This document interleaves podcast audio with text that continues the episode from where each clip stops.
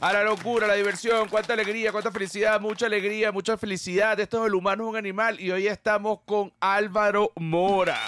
¿Cómo Señores, están mis degenerados? Qué maravilla. Siempre un gusto. Primer episodio del año y ya está Mora aquí. Claro, Mora chico, durmió en, en la cabina, pienso yo. Lo dejamos encerrado en diciembre antes de irnos y Mora sigue aquí. Mira, Mora, no sabes lo contento que estoy de, de verte, chico, de, y, y- poner, ponernos al, al día.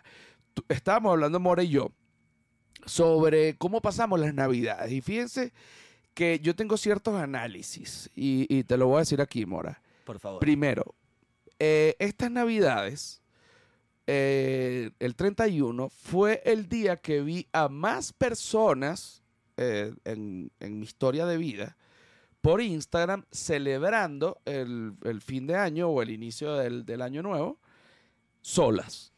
Así es, me sumo a la lista. O sea, pero lo que pasa es que yo no estaba solo, pero estaba en la mínima expresión de mi núcleo familiar. Ok, ¿había alguna razón? Eh, sí, estaba por ahí la, la enfermedad de, de mi suegro. Hubo una gripe. Hubo una gripe, chico, Espérate. que se desató. Espérate, espérate. El tema de la gripe creo que va a ser un tema central en, toda esta, en toda esta primera parte. Permíteme, ya que abriste el tema de la gripe, porque yo también tuve gripe el 31, fiebre.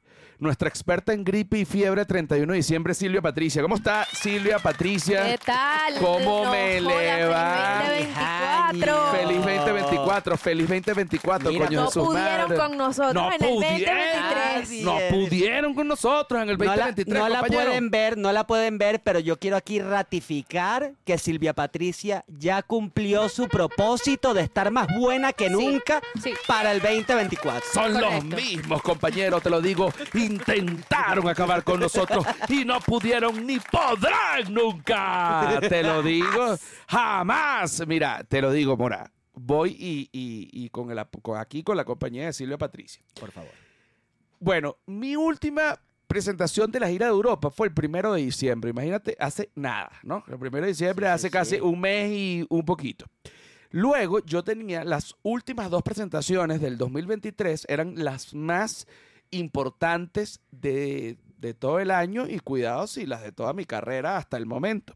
Significativas. en Significativas, además, que luego de cinco años, después que- que sin presentarme en Estados Unidos por haber perdido los papeles, por haber caído preso, por tener eh, marihuana recreacional para la gente que está llegando nueva y entonces... Eh, no sabía. Y no sí, marisco, todavía hay una gente que, que- que dice, ah, tú no estás en... Rafael fuma marihuana, no se le nota. Yo pensaba que tú todavía estabas en Televen, el coño de tu madre, ¿vale? ¿Cómo se te ocurre? Eh, bueno, tenía cinco años sin ir a Estados Unidos. Eh, bueno, se, se- imagínate, la vuelta a Estados Unidos tenía que ser por lo grande. Para hablar de lo grande, nuestra experta Silvia Patricia. Qué feo que lo grande siempre lleva a un ámbito Bueno, Sí, sí, sí. medio segunda intención. Y, lo pequeño también. Si También. Tú, si tú dices, si tú marcas un tamaño, sea grande o sea pequeño. Ajá, No tú. importa, sea grande, sea pequeño, siempre la vamos a pasar en grande, mi amor. Es- eso es así, sí me gusta. Y, y- y si te pones muy loca, no va a ser en grande, sino en glande. Mira, Silvia Patricia se encarga de, de, bueno, de toda la parte de, de- de- Del booking. coño, del... Explica esa parte, o sea, porque el- yo digo de la parte de producción como si fuese un, un viejo loco. Y realmente la parte de producción no es que la parte de producción, sino que dentro de la parte de producción, o sea, todo lo que no es la parte artística, hay una serie de, de, digamos, de áreas que se deben cubrir. Como por ejemplo, el, El booking, booking. es una. A ti te gusta mucho el booking. ¿Qué es lo que es el booking? Bueno, conseguir estos grandes lugares para hacer en las presentaciones. Eh, conseguir grandes lugares si la, si la ocasión es grandes lugares. Si no, de repente. sí, pero grandes lugares siempre quiero, no, no digo en tamaño de nuevo, sino como lugares que valgan la pena hacer las presentaciones, o sea, cuáles son las características del espacio, el tamaño del espacio, las características técnicas, dónde queda, cuánta gente puede, sabes, realmente si hay gente ahí para, para ir a ese lugar o no, Yo diría. Eh, bus- cuánto cuesta. buscar el lugar adecuado. Ajá. Porque, por ejemplo, en otras oportunidades, yo digo, oye, yo necesito probar material, necesito un lugar que no sea un bar, pero que sea un teatro de 60 personas, chiquitico. Yo te lo consigo. En Madrid hay uno, que no sé qué, eh, pero si de repente yo digo, oye, está la vuelta, está mi vuelta a Estados Unidos, ¿a dónde debemos ir? Tiene que ser una vuelta por lo grande. Por Entonces, todo lo alto. ¿a claro dónde sí. fuimos? Nuestra experta de por lo alto. Bueno, fuimos a Nueva York a la sala Sankel en el Carnegie Hall. En el Carnegie El Hall. mira, Carnegie Hall, básicamente. Aquí, yo tengo el suéter justamente eh, de- del, del, del Carnegie Hall. El nivel de triunfo, caballero, que se tuvo en el Carnegie Hall fue despampanante, te lo cuento, Mora. Y te Por cuento otra cosa, y te cuento otra cosa. Fíjate, la gente me está preguntando, primero, oye, ¿tú eres el primer comediante que se presenta en el Carnegie Hall? No, de hecho soy eh, el segundo latino. Soy el segundo latino. Mira Porque tú. el primero fue Franco Escamilla. Y- Frank. Saludos a Un Frank. saludo a Frank. Por favor, eh, Franco, que, que lo amo y que lo adoro. Ahora, ahora te digo, como yo sabía que esto era un momento importante porque soy el primer venezolano en presentarse en el Carnegie Hall comediante, pues siempre Dudamel y Simón Díaz me joden. Oye, Yo, coño, se me adelantan. Siempre se me adelantan. en- yo puedo ir al sitio más arrecho y yo digo, soy el primer. ven- No, ya estuvo Dudamel. Bueno, Dudamel, tienes un peo. ¿Qué es lo que pasa? Y entonces, voy a. eh, estoy en el Carnegie Hall. La gente me, me- me pregunta, ¿cómo te vas a vestir? ¿Cómo te vas a vestir? Yo entro en, en- caigo en razón de que realmente la ropa tiene que ir acorde a la importancia del momento y Por sobre supuesto. todo, coño, a la importancia del lugar también. Es Por como, supuesto. coño, no vas a la altura, hermano. eh, a la altura, no vas a ir por un matrimonio con, coño, con, con un guayuco a menos que sea un Yanomami. Exactamente. Entonces tú sabes, ahí te voy. Entonces, Silvia me ha escogido, me, me- me puso unas opciones y me sirvió como de, mm, sí, de modista, de estilista y Además de Booking, además de booking, pero por esto, es- favor, Silvia Patiz. Esto es puro placer. eso es placer, porque eso no es parte de, lo- del, del trabajo, pues digamos de la, de la parte de booking, producción, etcétera. Pero ella, mira, mira esto, y me manda como un traje que era como de dictador asiático, pero tipo samurái, y el modelo era, el modelo era un asiático, Claro. muy flaco alto. Entonces, claro, yo dije, verga, está interesante. Cuando me lo pongo, mutó y se comenzó a ver como un liqui liqui. Yo dije, soy Simón Díaz. Eras como un Simón Díaz de anime. Era, o era como un el, Simón Díaz mezclado Mira, con, aquí está con la Dragon foto Ball. Discord Mira. del modelo. Pa- Pa- Pablo, poncha, poncha. Este es el Mira, modelo. Mora, este es el modelo. Este es el modelo. Velo aquí, Oye. ve- velo aquí, velo aquí. Yo viéndola ya lejísimo. Mira, este es el modelo. ¿Entiendes? Tú aquí tienes un modelo asiático. Tú dices, coño, ¿qué, qué es esto? ¿Este es un samurái o qué coño de madre, no? Y cuando tú ves la foto, P- Pablo, poncha aquí la foto. Tú dices, esta ahí no un liqui liqui. Es un liqui liqui. Esta ahí no un claro, liqui pero- liqui. Claro, porque ¿qué pasa? Como yo soy pecho de paloma, eh, por mucho que la talla era la adecuada, digamos que esa parte en un flaco como un asiático alto, O como yo. a- a- o como Mora, por ejemplo, ca- cae como una, a- hay una caída. Yo llené todo eso. Quedó eso planito. No, pero ese se veía muy bien. inflado de Se- orgullo, se- se- carajo. Elegante, muy acorde. Sí. Sí, sí, sí, sin te ves embargo, espectacular. sin embargo, acaban de mandar una foto aquí a Discord. Porque hubo un tema con el pantalón. El pantalón quedó un poco largo y yo me lo tuve que poner de una manera Hiciste un ruedito. como un ru- una cosita.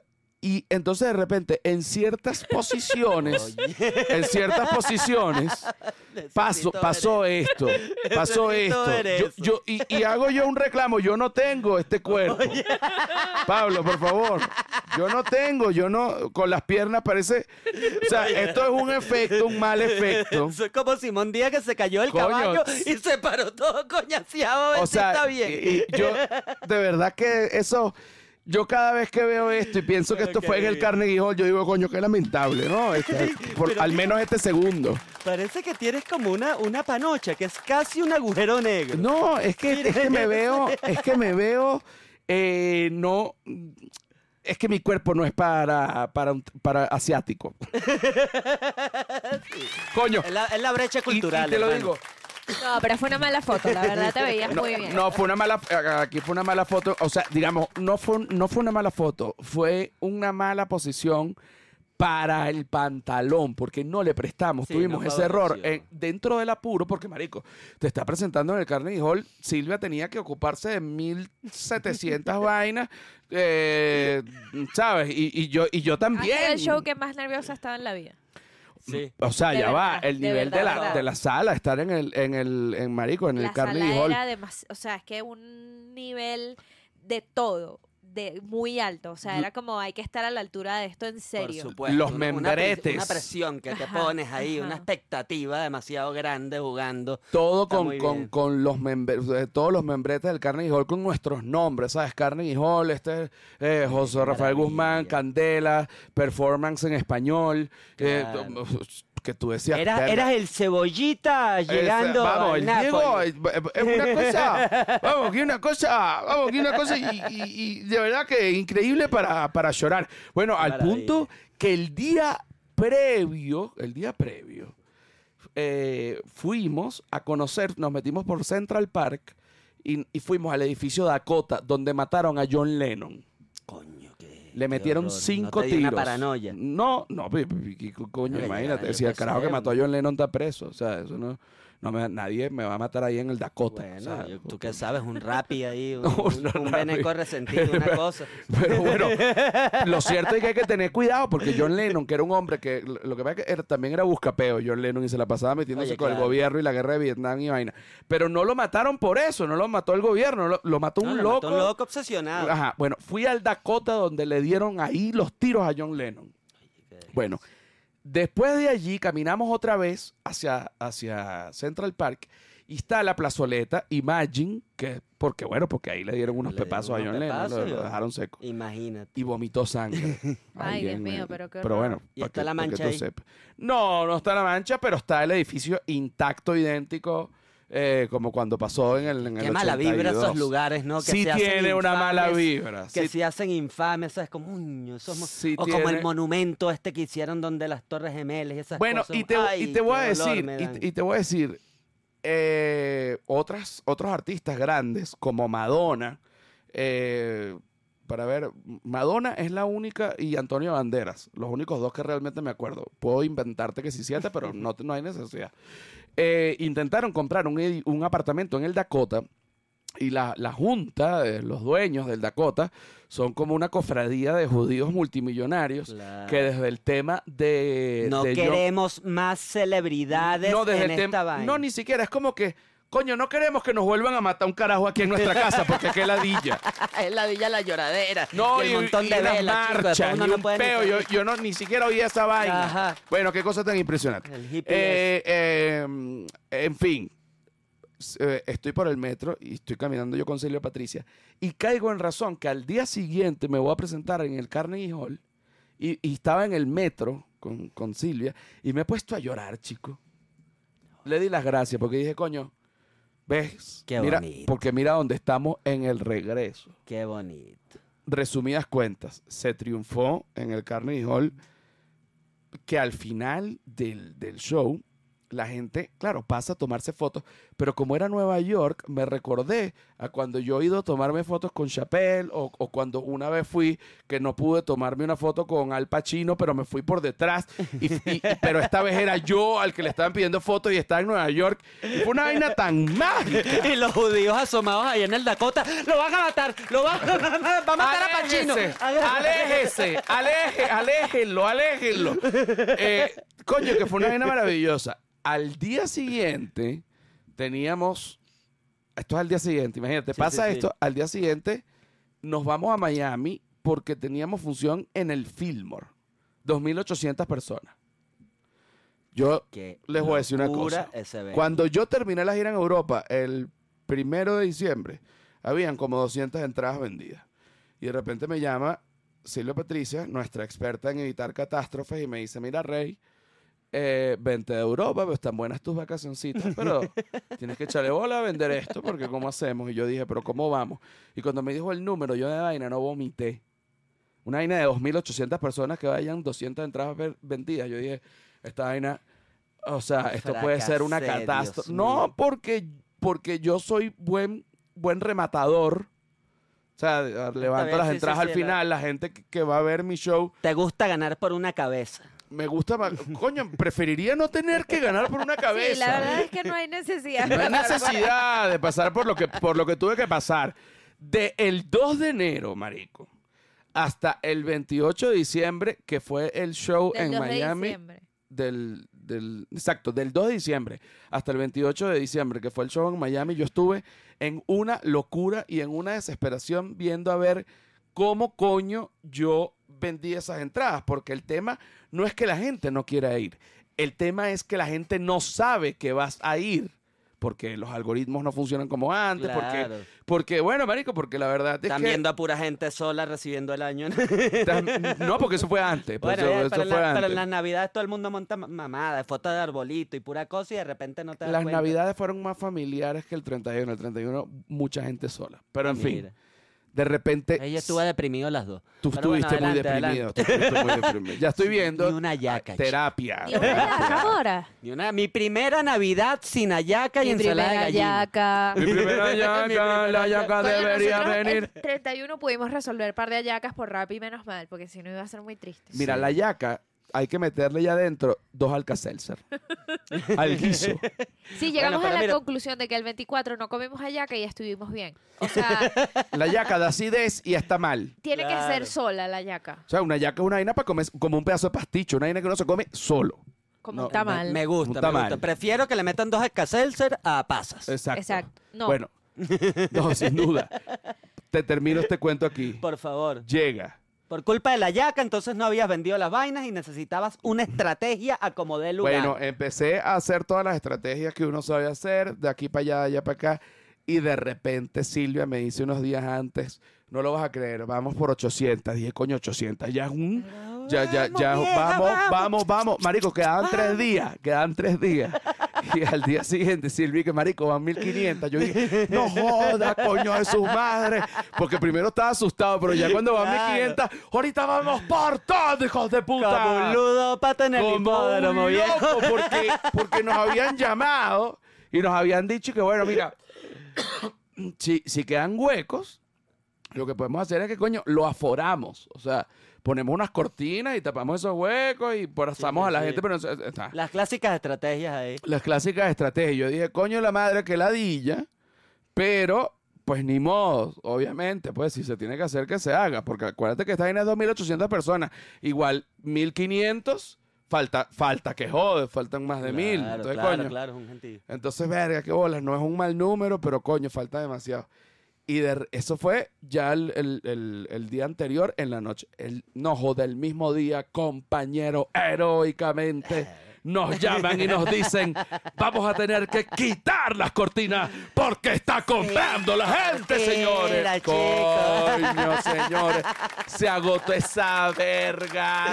A Mira, última hora, pero Silvia Patricia, nuestra experta en agotar esa verga. Pónchame esa foto. para que ustedes no vean.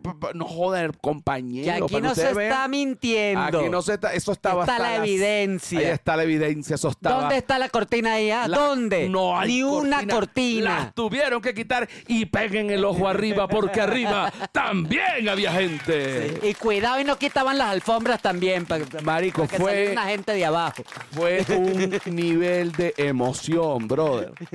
Fue tan emocionante. claro, Pero tú hermano. sabes que, que es una reflexión además que me queda de final de año fresca para, para, para principio de año.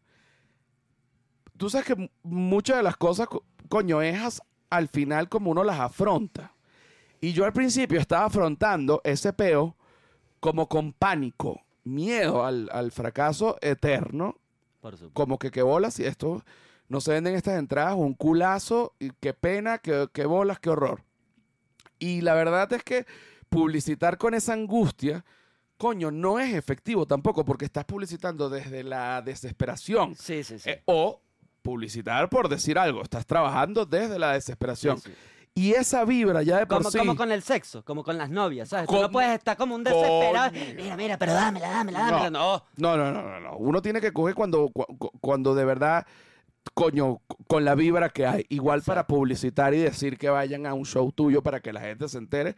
Coño, hay que tener una vibra distinta a la. Coño, vayan, vayan, vayan de verdad. Porque la gente va a decir, bueno, pero ¿qué es esta mierda? Entonces yo, burde loco. Pero yo por, yo por dentro andaba en una locura. Vayan, vayan. Por dentro, ¿no? Pero luego dije, pero luego dije, no, no hay que vivirlo con desesperación. Hay que vivirlo como que se está dando un milagro. Hay que disfrutarlo. Y un Para- milagro navideño. para hermano, que se pueda dar. Para, Sí, porque, sí. porque, porque la gente. Manifestando, bebé. Sí, porque la gente dijo, coño, es que la fecha es jodida, que no sé qué, que todo el mundo viajó. No, hombre, compañero, mira, ni que. Porque los degenerados, señores, jamás fallan. La gente viajó, pero viajó para el Fillmore, carajo. No, te lo digo, te lo digo, fue demasiado emocionante llenar esa vaina. por supuesto. Hasta ahora, hasta este momento. Pero angustiante. Coño, angustiante, pero ya, pero ya al final, cuando me dijeron lo de las que, que, que tenía que quitar las cortinas porque estaba llegando más gente, fue como que, marico, que o sea, si yo Abran las puertas y que Es que yo- gratis, ¿no? porque yo no quería hacer esa vaina en el Fillmore porque me parecía demasiado grande. Y Silvia Patricia me hizo un intervention y me llevó hasta Miami a ver esa mierda por dentro. Y me La dijo- experta en todo lo grande. y me dijo, imagínatelo lleno, gran marico. ¿Sabes qué es grande? Tú, gran Esa, marico. eh, eh, no, esa parte, esa parte sí, sí me llevó para, para que lo viera y me dijo, imagínate lo lleno. lindo. Pero... No, pero es que ya me imagino la vaina toda épica, como Silvia Patricia dando un discurso de estos de casillero de, Claro, de porque yo le entrenadora en el medio tiempo, ¿A ¿sabes? dónde vamos a presentarnos? En el improv, 400 personas. No, vale, eso es después, pero ahorita para la vuelta, No, chico, coño, tiene que ser regreso, una vaina recha. Después de Ah, todo lo entonces- que atravesamos en esta vaina. Ajá, entonces yo dije, no, pero coño, a lo mejor una de 800... pe- Pero bueno, pero ¿cómo que 800 personas? Tú vales 800 personas, todo lo que hemos vivido, todo lo que hemos trabajado, y la gente lo sabe. Yo, bueno, uno de, de, de mil. ¡Ah, verga! ¡Ay, ay, ay, ay! Bueno, uno de 1500. ¡Ay, ay, ay, ay, ay, ay, ay! Bueno, bueno, bueno, bueno, 2000. Bueno, bueno, bueno, bueno, bueno, bueno, bueno, todavía medio mariquito. Y entonces, sí, 2800, dale, pues. Dale, hacemos esa. Y, y, marico, lo terminamos haciendo. Y fue- yo estuve vestido como Juan Gabriel en Bellas Artes. No sé si Silvia ya lo pusiste. Aquí eh, este estabas como bien Miami Vice, tenías una camiseta con un saco amarillo, muy, muy cool. Ay, Ajá, claro póchala que ahí, sí. Pablo. Yo no sé si ahí se ve, pero si lo, si lo agrandas, agrándalo un El poquito. di- Por aquí hay otra foto, mira. Una que se vea un El poquito. divo, pero Estaba ¿qué es bien eso? divo, ¿no? Estaba vestido, pero. Como Harry Styles. Oh, joda, en chico. uno eres un BTS y en No. el otro eras Harry Styles. Bueno, recuerda o sea, que. agárratela. No, en una era eh, BTS en un momento y en, y, y en otro momento era Simón Díaz Rascado. y, y, y, y, a- y abajo, y, y en el de Miami, sí era de repente Miami Vice y después Juan Gabriel Rascado. o sea, sí hay como. Siempre hay alguien bien, rascado. bien, si, te, si haces un mal movimiento con cada una de esas ropas, vas a parecer un alcohólico en un carajo rascado. Bueno, llegamos, Mora, eso fue el 28 de diciembre. 29 estuvimos en Miami, recuperando, o sea, nos dio una gripe porque hay un tema de gripe a nivel mundial, no es solo tu suegro le dio gripe, a ti te dio sí. gripe, Silvia Patricia le dio gripe, a mí me dio gripe y en, a- hay una gripe mundial en España, imagínate que llegaron ahorita a dar permisos para que la gente pueda faltar hasta tres días sin una prescripción médica, porque ya todo el mundo tiene gripe y es una vaina, si no los hospitales colapsan. sí, claro. O sea, bueno, gripe para acá, gripe para allá. Yo el 31 tenía gripe. Silvia Patricia también. No queríamos hacer nada. Y yo siempre, los otros 31, yo decía, hay que hacer algo para que el año, que no sé qué. Claro, Pero ya habíamos cerrado bien. tan alto que yo dije, no, chico, yo puedo dormir. Puedo reposar como Dios. Estoy descansando del éxito. Estoy descansando del éxito, chicos, de todo lo que se ha hecho. Oye, eso mama, con esa angustia, claro. Pusimos una alarma a las 12, sonó la alarma, piquito y a dormir. O sea, seguimos durmiendo para que, para que ella esté. Entonces, Está el muy hecho bien, es está que muy fue, bien. mira, fue un nivel de triunfo absurdo. Ahora, pasando a otro tema que creo que es algo de lo que se tiene que hablar, pero de un nivel de profundidad para no caer en la especulación y, el- y- y en lo que se llama la habladera de huevonada. La desinformación. La desinformación. Esto es un tema que todos los podcasts lo han hablado, me imagino yo. Este es nuestro primer episodio, por eso lo estamos hablando ahorita. Pero es el caso Epstein, ¿no? el caso bueno que le gustaba. Bueno, Así bueno, le gustaba la jodedera en una isla que él tenía, porque el carajo tenía bastante billete y gozaba una bola en esa isla. ¿Te parece? Sí. Lo irónico, las Islas Vírgenes, mira tú. se llamaban las Islas Vírgenes y este carajo está, pues obviamente, estaba, acu- no, estaba acusado de eh, abuso sexual. Si tú dices, ¿quién? Yo te digo, Epstein. Epstein que está aquí. Coño, cómo le gustaba la jodedera al coño madre ese. Ah, metía un poco de carajito en una isla. Mira, ¿quién es Epstein? Tú, y esto, eh, eh, Mora ayer se vio seis documentales, casi termina, casi se divorcia. Sí, sí, sí. Me desperté. Bueno, yo te estaba contando, no pude dormir porque tuve una pesadilla. Estaba yo en un estacionamiento, me habían robado el carro. Me desperté con una angustia y recordé, coño, yo no tengo ni carro. Coño, qué alegría. Momentos en los que uno Qué se alegra. satisfacción de, de, sí, de, de ser un ciudadano a pie. Sí, que no tienes carro. No tienes carro. Ser un ciudadano a pie. Ok, divino. ¿quién es Pero mira, ajá, me Échame, échame el cuento. Podemos poner, Silvia Patricia, una música de algo. Vela buscando porque además este cuento eh, eh, es Una largo. fúnebre. Pero no fúnebre, sino, no, puede ser un piano para que, para que eche el, el cuento de, Vale, de lo que sea. ¿verdad? Pero igual tú adelante. Bueno, Jeffrey Epstein, un un reconocido magnate norteamericano, eh, que, que alcanzó a amasar grandes fortunas como asesor financiero y se construyó toda una carrera eh, con base a mentiras y mintiendo en sus currículum y, sus cosas. Él llegó a ostentar el cargo de profesor de matemática y de vaina, cuando el tipo no sabía nada de eso. En su, en su Bueno juventud. números. En, su juventud. En su juventud. Sube, pa- eh, súbele un momento. Súbele, súbele. No, yo creo que está muy heroica para Pero para ver.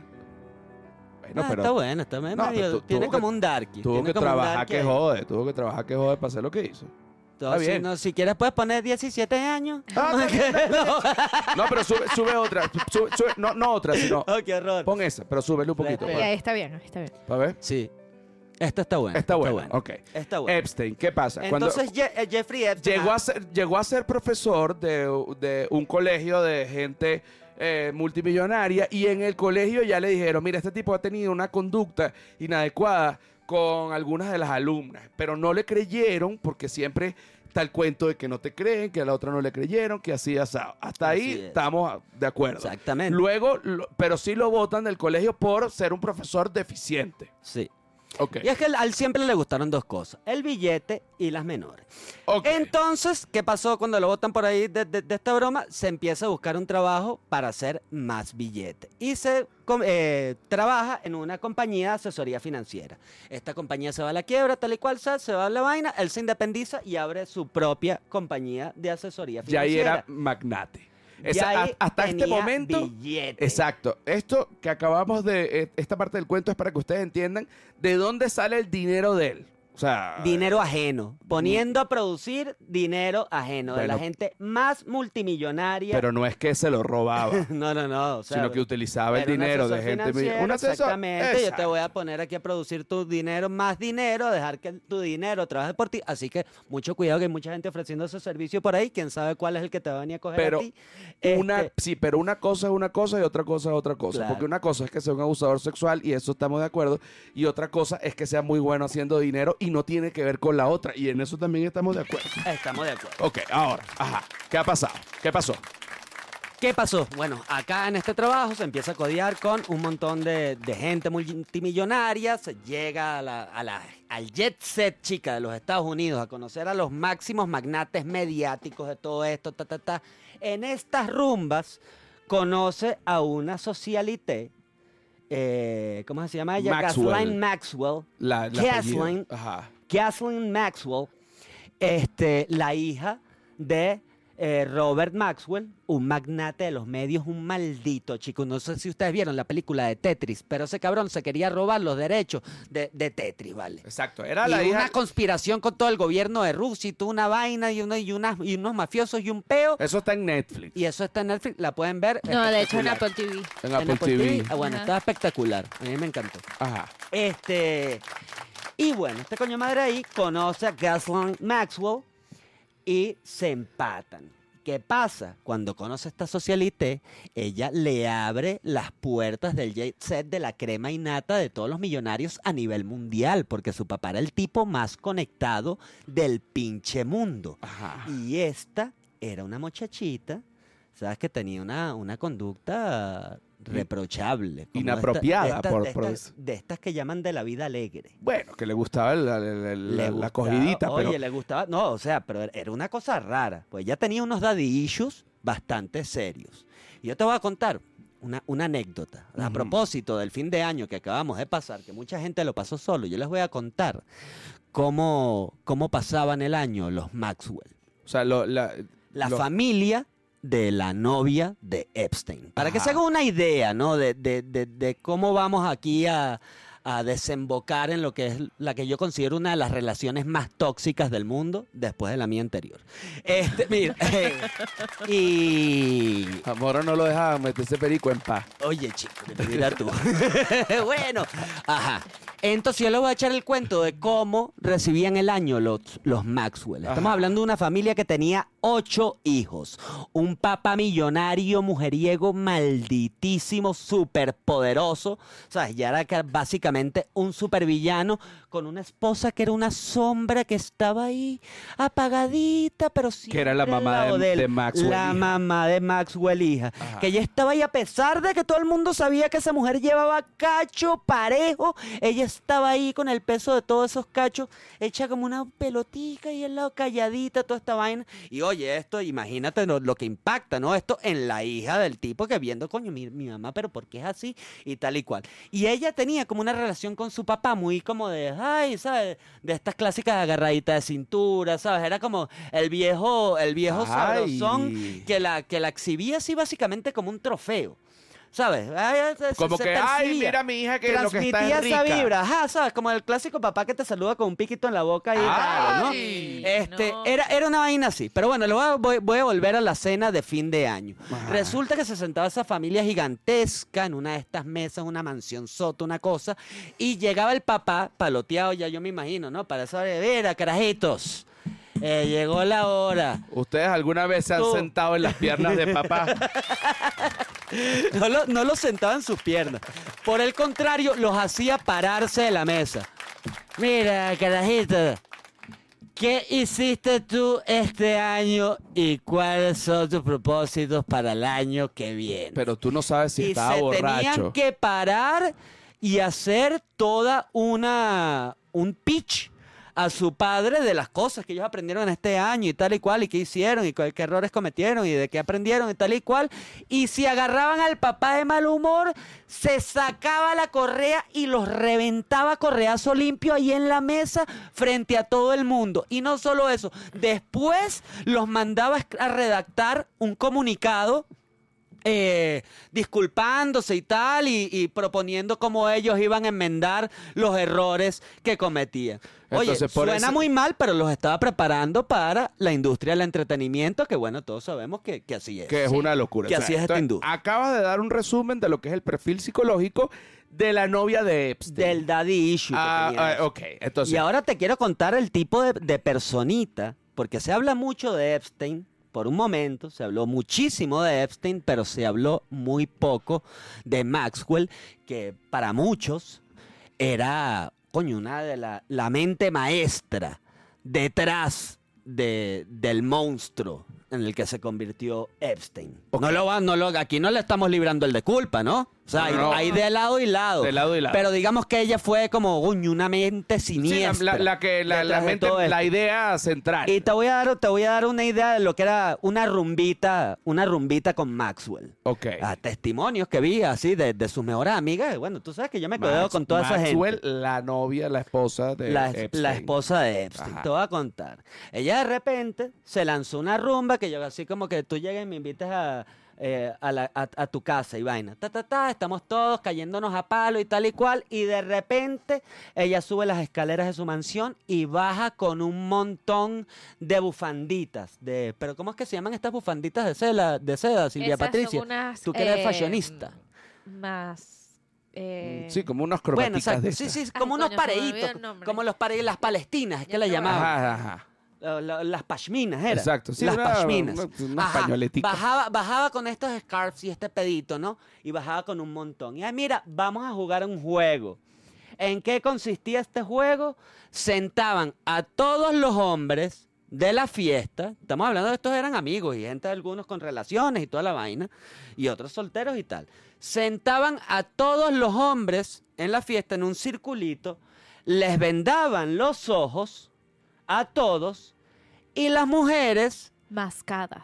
las mascadas. Y las mujeres se quitaban la parte superior de su ropa dejando sus senos expuestos y el juego consistía en que ellas iban a ir rotando alrededor y los hombres manoseándole los senos eh, para descubrir Sí, quién eh, era.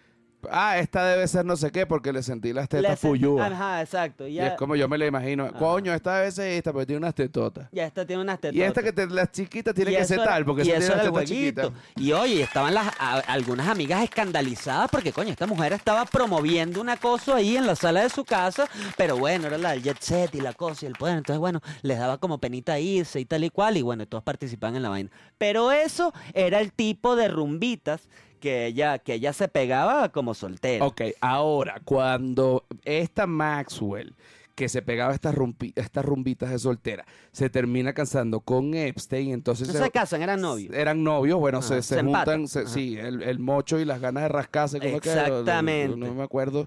Y, y entonces, claro, eh, con el dinero de, de Epstein y con todo el poder socialité de Maxwell, y que además Epstein tenía una isla, que aquí es donde Sí. viene el coño, como que el problema máximo, porque el, el problema, eh, digamos, inicial parte de que eh, Epstein es acusado de abuso sexual, ciertamente. Sí, ¿no? sí, sí, Por- totalmente. Culpable. Exacto. ¿Por qué? Bueno, porque abusó de eh, mujeres y también de menores de edad. Pero la gente dijo, bueno, entonces nada, Epstein va preso. Pero ¿qué pasa? Que Epstein también tenía una isla y en esa isla se armaban, no, Oye, eso sí era. Lo param pam pam param pam pam param pam pam pam pam pam. Reggaetón champán pam pam pam pam. O sea, te lo digo de verdad que eso era una locura. Dentro El bacanal, hermano. eran bacanales, pero y eso no era grave, pues tú puedes hacer un bacanal. Lo grave era que también habían personas menores de edad. Grave me ponía yo en las descargas Belmont, pero yo Eh, no eh, abusaba de nada. Pero no abusaba de nada, No, no, no. obviamente. Entonces, en esta, en esta isla eh, se vio que había también personas menores de edad involucradas. Y entonces se dijo, coño, vamos a investigar a ver qué coño de madre es lo que pasa en esa isla. Me ¿Estás está diciendo que ahí, no porque. ahí te estoy diciendo que eso es parte de la desinformación. Ahí es- estamos alterando un poco el orden cronológico y de dónde surgen las inquietudes y las denuncias. Las primeras denuncias se hacen en el año 2000, 2005, 2006. Ap- eh, y, y las primeras denuncias no son en la isla eh, de personal de, de Epstein en las Eh, Islas Vírgenes. eran que, por abusos cierto, en su casa. Se, compra esas islas ahí por lo- las libertades fiscales que ofrece esa zona. Y él como asesor financiero, o sea, siempre, Siempre con un chanchullito. Siempre una marramucia tenía Epstein ahí la vinculada. Tipo oscuro, un tipo oscuro por donde lo vieras, manchado. Este, y entonces, las primeras denuncias son por su mansión en Palm Springs, que todos sabemos que es una urbanización de lo más elitesca que hay en la Florida, ¿no? Entonces, ahí, ahí se empezó los vecinos, porque bueno, todo el mundo sabía y todo el mundo se conocía, ¿no? De toda la vaina. Y empezaron a, notar como unos movimientos extraños de, de niñitas y de, y de jovencitas que siempre circulaban y llegaban a Palm Springs y vaina. Y, oño, era un- una actividad sospechosa de que hace tanta niña acá. Entonces, oye, se alerta a las autoridades y un día la policía detiene a un grupo de señoritas que están saliendo de la casa de Epstein y las detienen y tal y cual. Y, oye, mira, ¿qué, qué, qué, qué está pasando aquí? ¿Qué están haciendo ustedes? ¿Qué, es- ¿Qué es esto? Señorita, ciudadana, infórmense, oríllense para allá. Pa, pa, pa, las señoritas, no, no, no, nosotros trabajamos por Dios, nada más y nada menos que con Jeffrey Epstein. Y, ah, o el señor Epstein, ah, no, ¿y ustedes qué edad tienen? No, somos mayores de edad todos. Ah, bueno, está bien. No se prendió ningún pedo, o sea, es normal, un tipo multimillonario, estas señoritas trabajan para él, está bien, lo dejamos pasar. El peo se prende, chico. El peo se prende cuando llegan a las autoridades una denuncia, una llamada telefónica de un padre preocupado diciendo, oye, mira, chico, señor oficial, yo no sé si ustedes les han, han tenido denuncias similares por este tema, pero resulta que mi carajita tuvo un peo en el colegio, que la encontraron con 300 dólares, que se los ganó por andar con un, con un viejo verde ahí en, en Palm Springs y vaina. ¿Cómo por se favor, llama? ¿Cómo se llama? Por favor, vamos a Este, averiguar eh. Brittany. No, su carajita no, sino el viejo verde. ah, Epstein. Ah, vamos a ver qué huevona era. Y ahí, cuando ya se involucra una menor de edad, es que la policía, ¡pum!, prende las red flags y, ay, mira, se prendió este peo, vamos a averiguar qué, cómo es la huevonada con este viejo, ¿no? Entonces, ¿pero qué pasa? Ajá. ¿Qué pasa con este viejo? Este viejo nada más lo terminan acusando, porque bueno, es el señor Jeffrey Epstein y tú sabes cómo es la marramucia y el poder. Y ojo, Y a este señor nada ¿eh? más, ajá, Atractivo. a este señor nada más lo acusan por un caso de solicitud de prostitución. ¿Sabes? A una, a una menor de una vaina tal y cual que, coño, mira, o sea, se que podía salir, que podía se, salir. de- se desestimó rapidito y tal y cual y, y mira, y, sin pedo.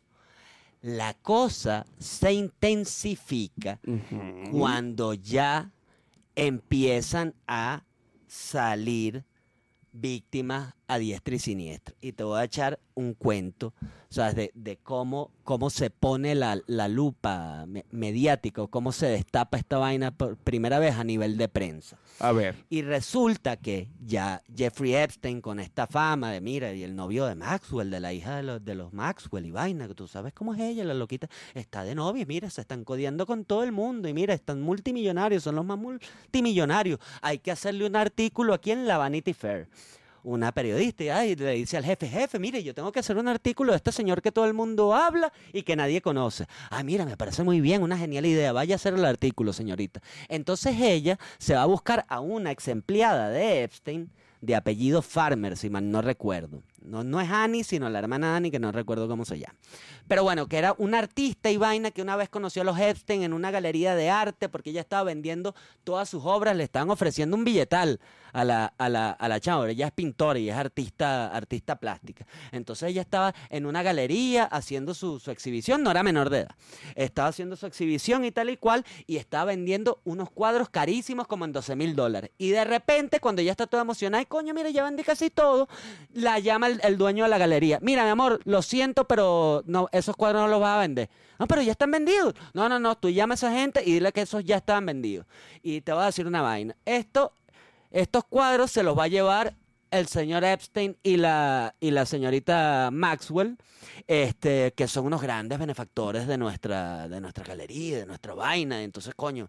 Y los tipos le terminaron pagando menos de lo que le iban, de lo que le iban a pagar la- los otros que le habían comprado los cuadros. Pero todo, empezó- esto, todo, esto para, todo esto para cogerla. Todo esto, ajá. Todo esto para, para, para coger. La contratan. Pues entonces le dice, coño, mira, mi amor, o sea, ay, sorry que te compramos los cuadros baraticos. Pero es que ¿Sabes eres qué? genial. Yo me voy a compe- yo te voy a compensar. Y yo tengo una mansión arrechísima acá que quiero que vayas a, a- a mi mansión y, Y hagas cuadros Y te ahí, encargas, de la, te encargas de la vaina, tal y cual y pa, pa, pa. Y de repente, ¿sabes? Entablan una relación y vaina. eh, y, Y la, la- la- la- la y, cogieron. y un, y un buen día le pregunta, oye, mira, chiqui, ¿tú no tienes una hermanita? ah, sí, yo tengo una hermanita. Ah, vale, coño, preséntame a tu hermanita, tráetela, que tú sabes que yo acá soy un filántropo. Ajá. Yo no tengo que hacer con tanto billetes, ¿sabes? Nosotros financiamos educación y tal y cual. Y le presenta a la carajita que es Annie Farmer, que esa sí era una menorcita de edad. Este, y con el, con el grooming de, no, mira, que te vamos a dar la oportunidad de que tú tienes un potencial arrechísimo y nosotros tantas conexiones y te vamos a llevar un viaje para que eso lo tengas en tu hoja de vida y te va a abrir muchas puertas y tal y cual y con la excusa de abrir las puertas lo que le terminaron fue abriendo otra cosa. Entonces la llevan para un rancho que ellos tenían ahí en Nuevo México y la, y la Le, ponen... le compran las boticas. Ajá.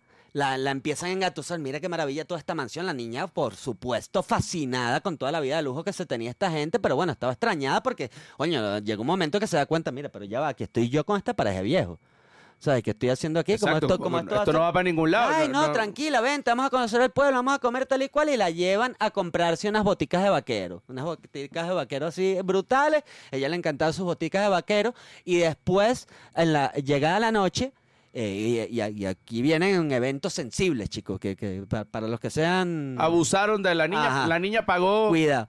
Ajá, la niña terminó pagando las boticas de una manera que no debía. que de una manera inapropiada. digamos, Un no, es que, delito. no es que la niña pagó, sino que esta gente abusó, quería cobrarle del- de, la manera, bueno, abus- terminó abusando de la niña. Terminó abusando de la niña y esa niña se fue de ahí con un trauma. Después a la hermana le pasa, a la hermana mayor le pasa una situación similar. Y después Y con las el- hermanas, por primera vez, como que se cuentan la cosa. Y ahí, este, ¿sabes? Coño, ya deciden cortar toda relación con, con esta gente y tratan de hacer denuncias, pero obviamente es un tipo muy poderoso y como que nadie las tomaba, nadie las tomó en serio. Sus denuncias como que no fueron escuchadas. Y Maric, esta periodista del Vanity Fair que los está, eh, que, que está con- las contacta para redactar el artículo de, en positivo, un eh, artículo en un- positivo. Un artículo en positivo de Jeffrey Epstein para que le cuenten quién era el tipo y toda esta labor de- de- eh, que él hacía, porque, ¿sabes? Cu- Cualquier vaina.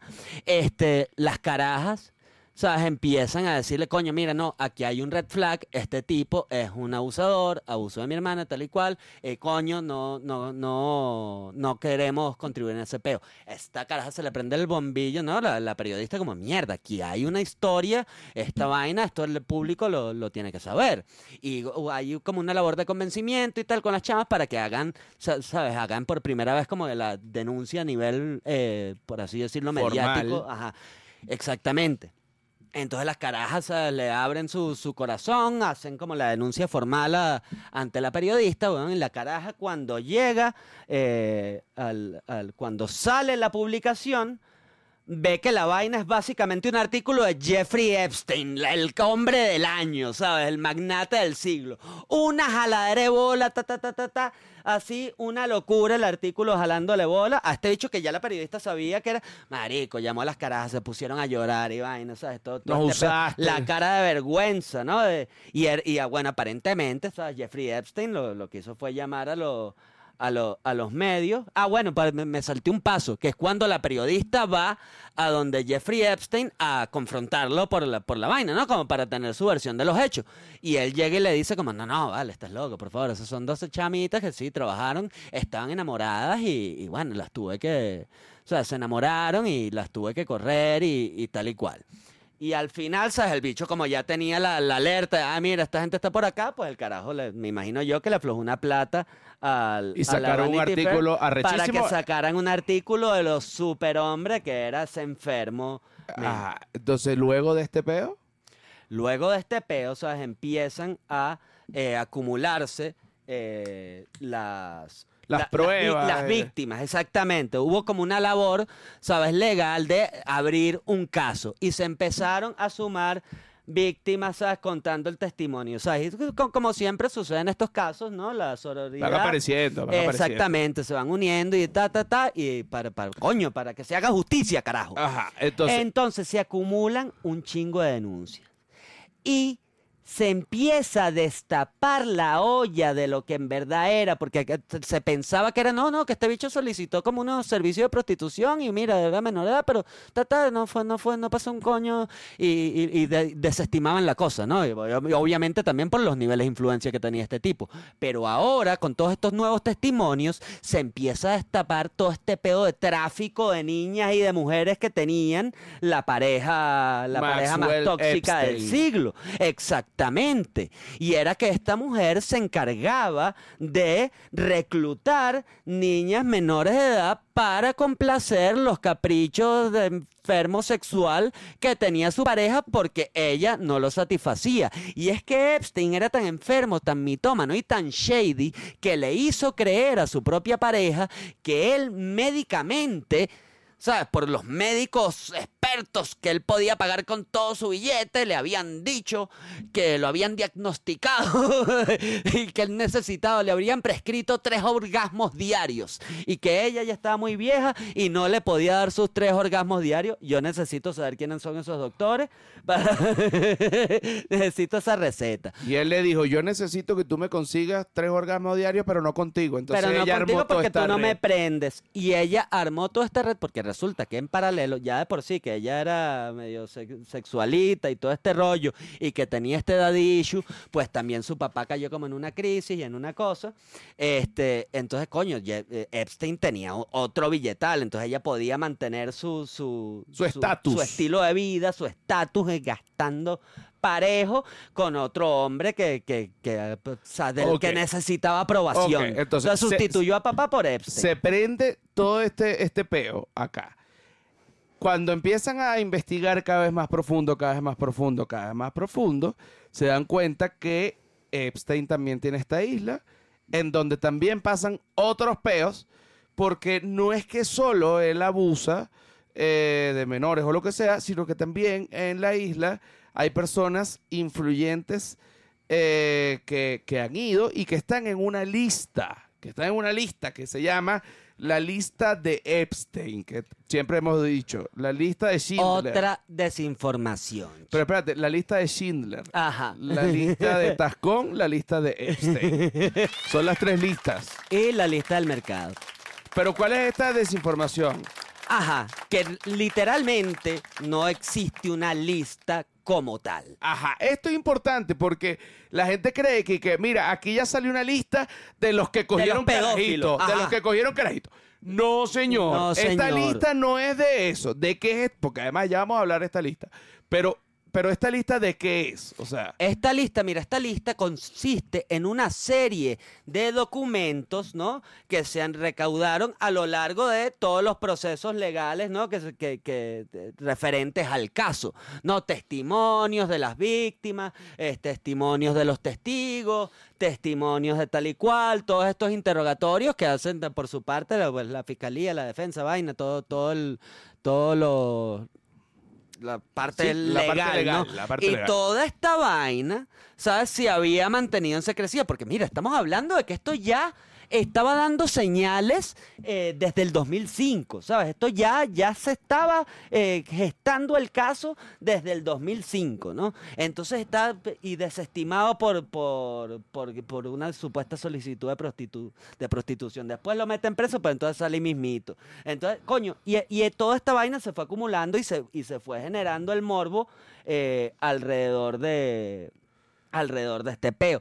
Cuando se destapa la olla de, de la, de la isla, de la- del esquema Ponzi, porque esto, esto de decir que, que, le, que le conseguía la, la muchachita del tipo es, es disminuirlo. Esto en realidad era una estafa piramidal sexual de las más atroces de la historia. O sea, esta mujer llegó o sea, en los colegios de la Florida, se hizo famoso el pedo de que, oye, mira, si necesitas plata, o sea, es como un Herbalife, marico, eh, eh, básicamente. se, se No. llamaba la paja de Epstein. Ajá, la- la- exactamente. La, cadena. Pero ajá, ¿y cuándo se prende el pedo de la lista en la isla? La isla. Eso se divulgó ahorita, se, se acaba de divulgar fresquito, chicos, porque eso lo tenían todo, que si con nombres clave y vaina, porque como estaban eh, involucrados gente de tanto perfil, siempre se mantuvo con estatus de confidencialidad. Pero fue tanta la especulación y la desinformación que se generó en torno a este caso, ¿sabes? Que se, se abrió todo un proceso legal para que se divulgaran estos datos. Pero los divulgaron, entonces ahorita hay aún más desinformación al respecto. Po- ok, yo tengo aquí en mi poder la lista de, de- de esta lista. Esta lista. Esta es una lista de personas muy influyentes. Como les digo, esto no es una lista de personas que ya cogieron carajito. No, no, no. No, esto es una lista de personas. Mencionadas en correos, Exacto. en transcripciones de entrevistas, en documentos de Que tal, también- que tam- en programas de vuelo, en todo tipo de, de evidencia. O, o- o que también pudieron haber ido a la isla. Sí, sí, sí. Pues también a coger carajito. a- a- habrán ido algunos. Y otros, coño, habrán ido otra cosa. Ya vamos a hablar de, de cada caso, porque también depende de la hora a la que vaya. Exacto. Eso lo hablamos la otra vez. Lo hablamos la otra vez, ¿no? Entonces, mira la isla. El príncipe, la, la lista. El príncipe Andrés de Inglaterra. Coño, si tú me preguntas, yo digo, no lo conozco, pero pudiese ser que haya estado en unos peos, ¿no? Claro. Naomi- Toda la realeza, cuando se cogen todos con todos, hay una. Hay una sabe que hay una enfermedad. Naomi Campbell, coño, divina. Y yo creo que ella pudo haber sido parte de las que cogió a lo mejor con otro influyente, pero que no es que abusaron de ella, sino que la- ella vaciló. De repente fue con un novio. y- Exacto, Ajá. pero yo no creo que Naomi Campbell esté buscando unos carajitos y un peo de esto. Yo creo que a lo mejor pudo haber cogido, pero de todo dentro de las reglas. Esto ya la sacaría de la lista según nosotros, ¿no? Ok, Bill Clinton, coño. Bill Clinton, te lo digo de verdad, te lo digo de verdad, Bill Clinton, yo sí creo que puede haber estado en unas cogederas raras y buscando ahí. Eh, Alexandra Cousteau, que es directora de cine, no tengo ni puta idea. Alan Dershowitz, eh, bueno, que es un profesor universitario. Sí, Leonardo. DiCaprio, bueno, Leonardo DiCaprio, Oye. Leonardo DiCaprio, Leonardo DiCaprio fue para allá y armó un peo porque la media de edad era alta. Él quería que la media de edad fuera más baja. Stephen Hawking fue a la isla. Que Bueno, lo llevaron. lo llevaron. lo llevaron, pues yo, yo- yo dudo que fue- llegado por sus propios medios. Lo O llevaron. de repente eso sí era como una lanchita. No, y- no, pero te digo, eh, eh, algo que la gente no sabe. De las pocas cosas que le quedó bien a Stephen Hawking fue la lengua. Porque con la lengua era que él manejaba todos los- sus controles y todas sus vainas. Él pudo haber echado una mamada que lo dejaba loco. Sin embargo, cada vez que pienso en Stephen Hawking, en, la isla de Epstein, y, dice, bueno, pero es que si estuvo y abusó, y es verdad, o sea, no se permite el abuso. Pero si él no estuvo con menor de edad, sino que estuvo con una jeva, aplausos porque ya esa vida fue muy miserable. Y que decían que era con un enano, con unos enanos. con unos enanos. Él puede estar con no unos enanos. Si él no quiere, y los enanos son mayores de edad, él puede estar con unos enanos. Exacto. Nadie sabe. Si fue con alguien menor de edad, bueno, que se vaya al recontraculo. Pero si fue con alguien mayor de edad, coño, bien por Stephen Hawking, porque de verdad que este estaba, estaba, estaba feo para lanzarle una paja. No sé si me. Hasta, hasta eso. Tú dices, coño, ni que me paguen lo que me paguen. Coño, Ay, hasta, hasta sí. eso. Y, y, y cuando yo, yo, que obviamente es otro caso y, y, y no, ni siquiera este, estamos llevándolo a comparar con, con Stephen Hawking, digamos, pero porque Michael Melamed, ¿cómo no lo invitaron Ahí para viene- eso? eh, sí. Michael Melamed, ¿cómo no lo invitaron para eso? Si Michael Melamed, coño, Stephen Hawking, por ejemplo, él le gustaban los agujeros negros, obviamente, por eso estaba ahí. Pero Michael Melamed subió hasta el pico Bolívar, huevón. Entonces, Oye, pero está viendo. si hubiese ido allá, le dice, pues no te subes en este pico. Mira, pero ya va. Tenemos más gente en la lista. Tenemos más gente en la lista. Pues no te subes en Estaba este Oprah, pico. Oprah Winfrey. No, coño, George Lucas, que supuestamente llevó el sable de luz a Chewbacca, R2D2, C-3PO, eh, la princesa Leia y todo el mundo llevó a coger El allí. sable de luz para alumbrarle la- el agujero negro a Stephen Hawking. Mira, la estrella de la muerte se le, le alumbró. Te voy a decir, Kevin Spacey Ah, bueno. No joda. pero Por Dios. por- se quería, bueno, el carajo se cogió como seis carajitos y se llevó los pasapalos. O sea, estaban, Sí, sí, sí. abusó.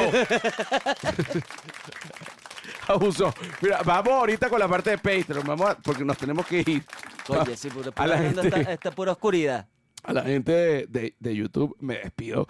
Los amo, los adoro. Este es el momento para que le den like. Dale like, coño tu madre. Dale suscribir, comenta. Te tienes que suscribir, chico, aquí. Así dale es. like. Y, y te lo digo ya recho porque me siguen llegando estadísticas de que los suscriptores de mi canal son menos en número que la gente que ve mis videos. ¿Cómo coño es madre se explica eso? Eso es porque hay gente que se le olvida suscribirse. Yo lo sé. Yo, yo vivo viendo videos de canales que si tú le das like, te siguen apareciendo los videos de ese canal, pero mm, y, y a lo mejor no estoy suscrito, entonces cuando me doy cuenta me suscribo. Este es el momento, coño, se te había olvidado. Ya te lo estoy recordando. Suscríbete inmediatamente, coño, tu madre, basta. basta ya. Mira, vamos a la parte de Patreon. Vamos, vamos. Los amo. Chao.